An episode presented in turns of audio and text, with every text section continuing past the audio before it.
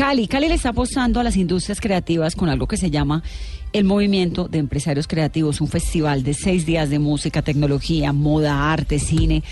Todo esto en un solo lugar, que es el Museo de la Tertulia, que es como uno de los grandes emblemas del arte de la capital vallecaucana. Eso arranca mañana, va hasta el 26 de noviembre.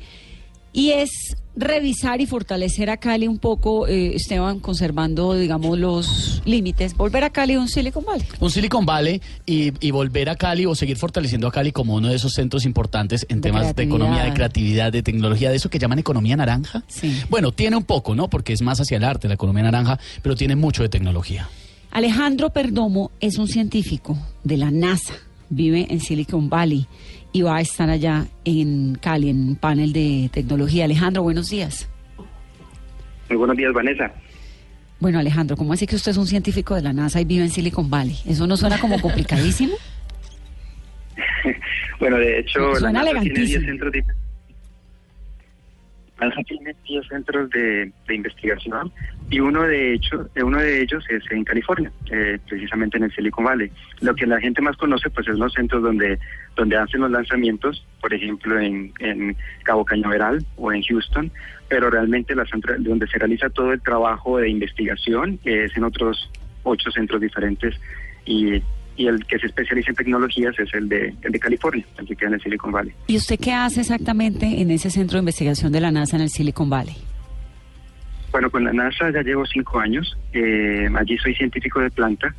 Yo trabajo en el laboratorio de inteligencia artificial cuántica y prácticamente eh, mi rol es, yo soy uno de los líderes del equipo donde manejo toda la parte de machine learning cuántico, que es prácticamente ver cómo utilizamos estas tecnologías futuristas, que se llaman eh, computadoras cuánticas, para realizar, eh, para, para mejorar algoritmos que utilizamos en el día a día, que es, por ejemplo, machine learning, cada vez que ustedes hacen una búsqueda en Google, está al alcance de sus dedos, porque la razón por la cual sale tan eficiente es porque hay un algoritmo que se llama machine learning, unas herramientas que se llama Machine Learning que permiten que esa búsqueda sea eficiente. Eso de inteligencia...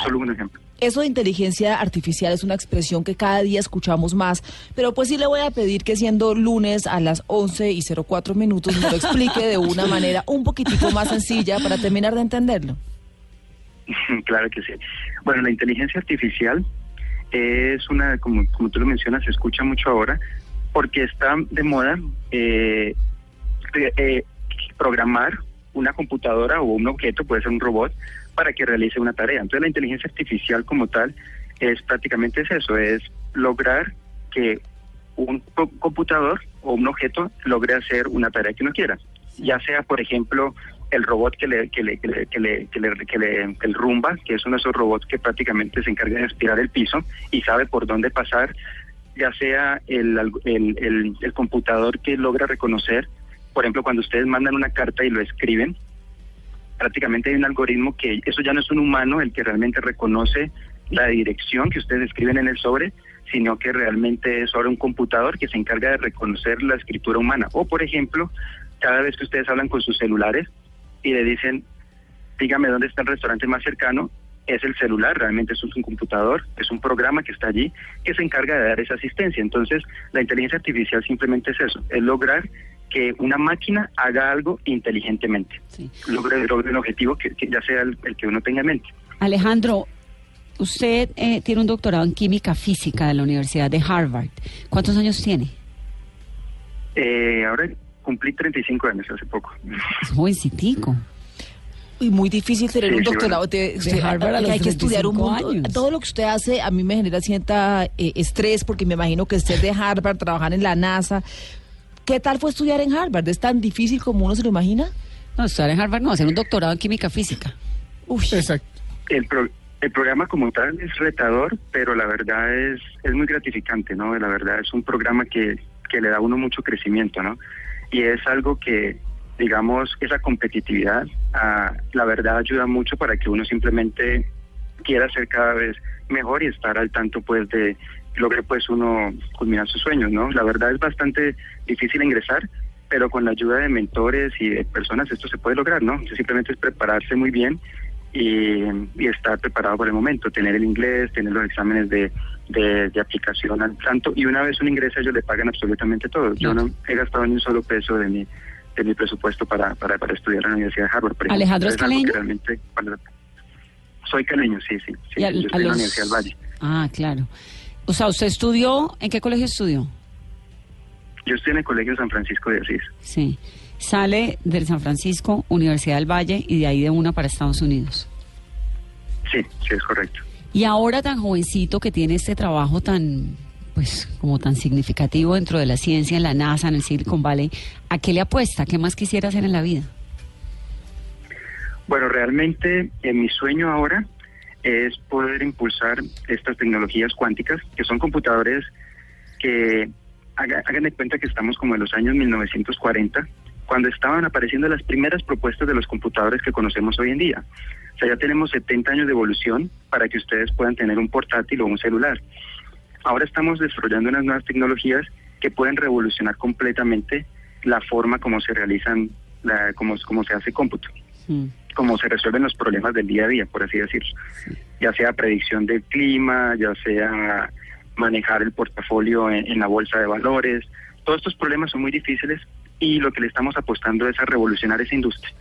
Ahora, mi sueño es que esto se haga en el tiempo cuando, cuando yo estoy vivo, porque prácticamente hay, a, a pesar de que hay mucha inversión, hay muchos retos en ese campo para poder ver esto que sea una realidad.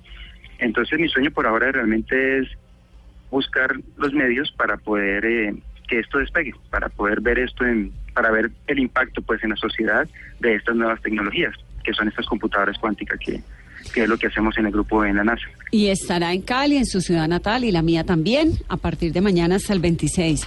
Pues Alejandro, buenísimo el plan y buenísimo escucharlo en su panel que es sobre tecnología, lo que sabe. Sí, sí, bueno, la verdad pues quería invitarlos a todos los caleños, eh, aprovechen esta oportunidad de este evento maravilloso que organizó la Cámara de Comercio, en la Unidad de Emprendimiento e Innovación de la Cámara de Comercio, que han hecho un gran esfuerzo, es uno de los organizadores.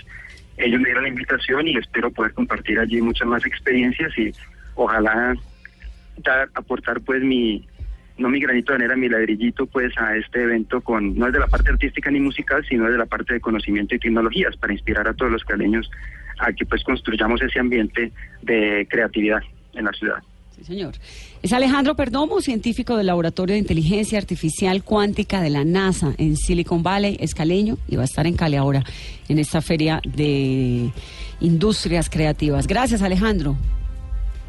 Bueno, perfecto. Muchas gracias a ustedes por la invitación. Vale. Tengan un buen día. 11.9. ¿Entendió algo, Dora?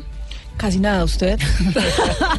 Entendimos que hay gente mucho más inteligente, inteligentísima. así que, pero muchísimo más. Es que, es de este país, la palabra cuántica ya es cuando yo, ya yo en cuántico ya ahí me pierdo. Iba bien hasta cuántico. Pero Dora, me encanta que nosotros podamos tener eh, eh, personajes así, no siempre estar hablando de, de, gente tan compleja que hay en esta Colombia, sino gente maravillosa de 35 años con doctorado de ¿ah? Harvard. a los 35 años con doctorado de Harvard estudiando. Esa es la gente. Viviendo en, en la NASA esa es la gente que lo reconcilia uno con Colombia.